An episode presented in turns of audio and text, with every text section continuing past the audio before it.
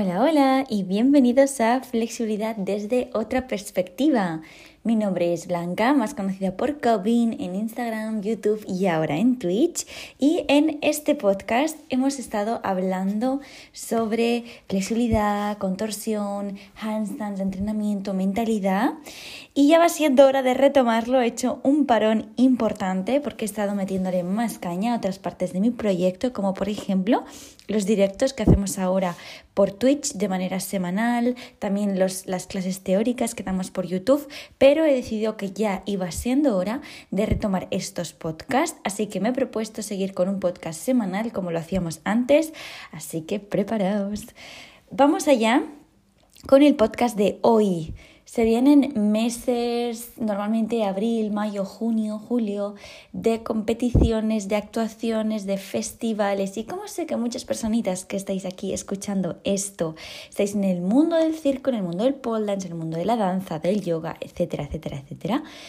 Bueno, sé que quizás os viene bien que toquemos también un poquito la temática de competiciones y actuaciones, temas como, por ejemplo, cómo calentar de manera adecuada antes de una actuación, cómo lidiar con los nervios, cuánto tiempo de antelación tengo que empezar a prepararme, cómo preparar esa coreografía, esa actuación que voy a hacer, tengo que entrenar solamente esto, cómo lo tengo que hacer. Es muy natural que nos surjan muchísimas, muchísimas incógnitas, así que en el primer episodio de esta temática vamos a hablar sobre ese entrenamiento previo y cómo prepararnos bien para esa actuación. Vamos a ello. Primero de todo, eh, para mí es importante que tengamos claro que los entrenamientos, independientemente de esa actuación X, lo que sea, siguen.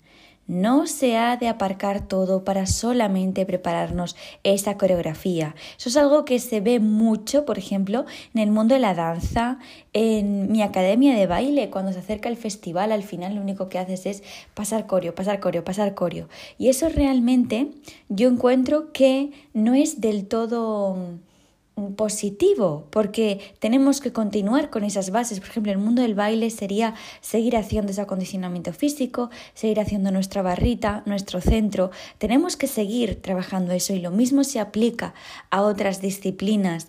En mi persona, si yo actúo es o baile o contorsión. Por ejemplo, en contorsión, si yo solamente calentara lo mínimo para pasar la coreografía, seguramente perdería muchísimo.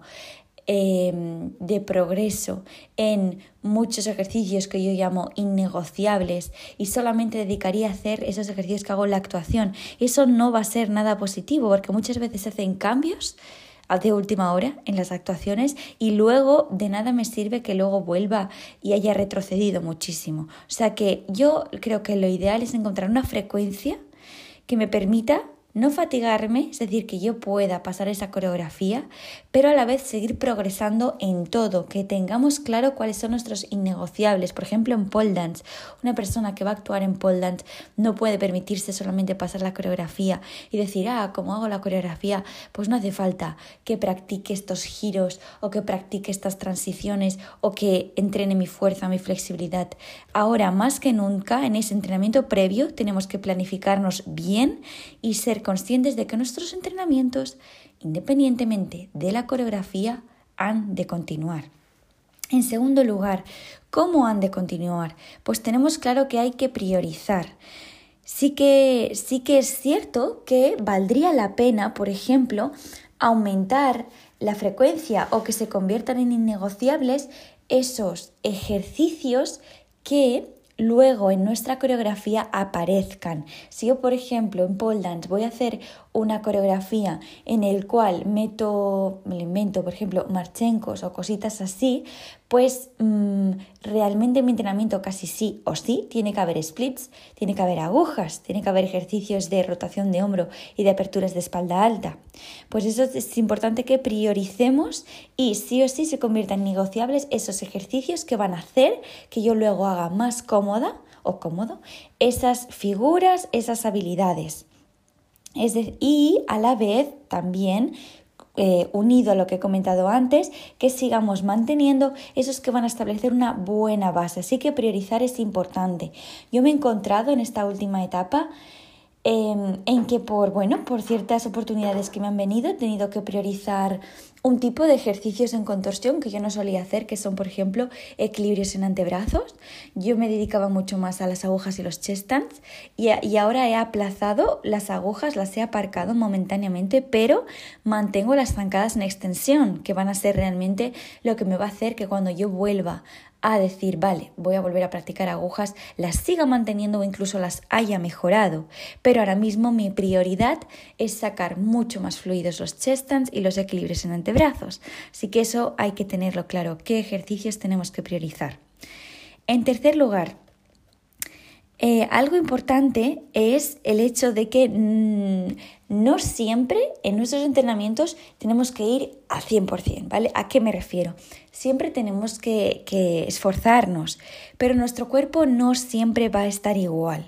Entonces, si en algún momento sientes que vas, has, entrenado, vas a pasar esa coreografía y no te sientes al 100%, existen muchas otras maneras de que tú puedas seguir mejorando esa coreografía sin necesidad de hacerla.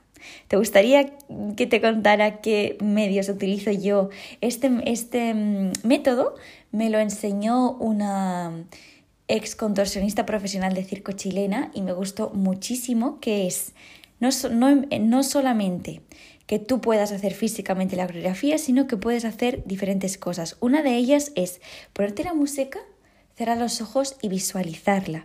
Visualizarla con esas sensaciones físicas que se tienen cuando haces esos ejercicios. Esta es una manera de hacerlo que a mí me encanta y muchas veces te ayuda a detectar si vas muy rápido o más lenta en algunas partes de la coreografía. O sea que la visualización con la música es una muy buena manera de seguir mejorando esta coreografía sin necesidad de tú estar haciéndola. Otra muy buena manera es verbalizándola. Es que tú se la cuentes a alguien como si le contaras un cuento. Por ejemplo, ¿no? En una coreografía de contorsión. Manos en el suelo, flexión snake, haces cobra, flying cobra, queen cobra, King Cobra, pasamos a Bow y ahí tú vas haciendo la secuencia y la vas explicando. De esa manera es muy bonito porque si te grabas haciéndola es muy gracioso, eh, suena como si estuvieras incluso cantando y luego también te la puedes poner y escucharla tú, por ejemplo, cuando estás haciendo una relajación o cualquier cosa para que tu cabeza manera inconsciente siga trabajando e interiorizando esas secuencias.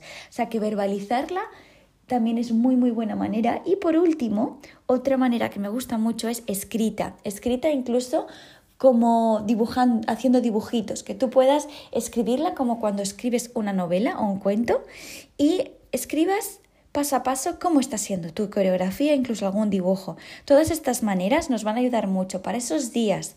Imaginaos que aparece una lesión inesperada que nos hace tener un parón de una semana. Pues trabajemos la coreografía de esta manera, no digamos, ah, yo no puedo hacer nada más. No, no, no, no, no. Esto nos va a ayudar muchísimo. Incluso imaginaos que estamos lesionados o lesionadas. Oye, quizás nos podemos em, inventar una coreografía nueva para motivarnos y volver con más ganas para cuando podamos. Esta es una muy buena, buena manera también de plantearlo. Luego, cuarto punto, descanso, descanso mental y físico. Para mí, algo muy importante cuando me he propuesto volver con estas cosas, como por ejemplo cuando me propuse volver con la danza, era relativizar. Era relativizar y que no ocuparan más del 50% de mis pensamientos diarios eso, esa coreografía, ese proyecto, lo que sea. A veces nos obsesionamos un poco y no hay una, una energía muy negativa ligada a la palabra obsesionarse. Pero realmente a veces las obsesiones no es lo que distinguen también a los genios. Yo me considero una persona ultra entregada en mi proyecto y a veces parezco hasta obsesiva, pero siempre que a mí eso no me perjudique a nivel eh, de salud, tanto mental como física, no le encuentro ningún problema. Pero cuando estamos hablando de una competición que es un día específico, que no es un hobby por decirlo así, es muy, muy, muy probable y nos suele pasar que nos obsesionamos mucho y nuestro entorno llega un momento que dice, oye, háblame de otra cosa, me estás aburriendo, todo el rato me hablas de esto, te va a salir bien, tranquila, tal. Y a veces si le estás dando mucho, mucho bombo, mucho bombo a eso, mm, no descansamos tampoco a nivel mental y ahí realmente vamos también a disminuir nuestro rendimiento a nivel físico. O sea que tenemos que tener muy claro de que hay que tener también, y esto ya me lleva al punto quinto, un entrenamiento mental. Durante estos días de preparación hay que tener un entrenamiento mental. ¿A qué me refiero? Tanto de diálogo interno como otras eh, herramientas que podemos utilizar para disfrutar del proceso, que al final va a ser la clave, para mí va a ser la clave y sin duda va a ser lo que nos va a hacer desapegarnos de cómo nos salga esa actuación. Si tú disfrutas del proceso, no vas a acabar con sabor agridulce si la cosa no sale tan perfecta como tú quieres. Si sale muy perfecta, vas a estar muy, muy feliz, pero también vas a estar feliz de haberlo vivido bien. En cambio, si por lo que fuera no sale tan bien, vas a decir, oye, he aprendido mucho y he disfrutado del proceso y eso también es muy importante. Así que tener un diálogo interno sano durante esos entrenamientos, ¿a qué me refiero? Por ejemplo, ¿Cómo me ha salido el entrenamiento? Oh, no me ha salido tan bien. No pasa nada. ¿Qué puedo mejorar? ¿Qué ejercicios, por ejemplo, puedo meter? ¿Necesito ayuda? Porque a veces necesitamos ayuda para preparar alguna cosa o para sentirnos más seguros o seguras. Eh, cuando he acabado de entrenar, diálogo interno, estoy hablando mucho de esto, pues voy a desconectar. Vamos a hacer otras actividades que me despejen la mente, me hagan olvidarme por un rato que tengo esto, que me hace tanta ilusión, pero que yo soy mucho más que eso proyección, visualiza, mm, imagina cómo quieres que te salga, Experimenta como si ya te hubiera salido, cuando tú ya te sientes, como si eso lo has conseguido. De verdad os lo digo, no es magia, es física cuántica. Las cosas suceden.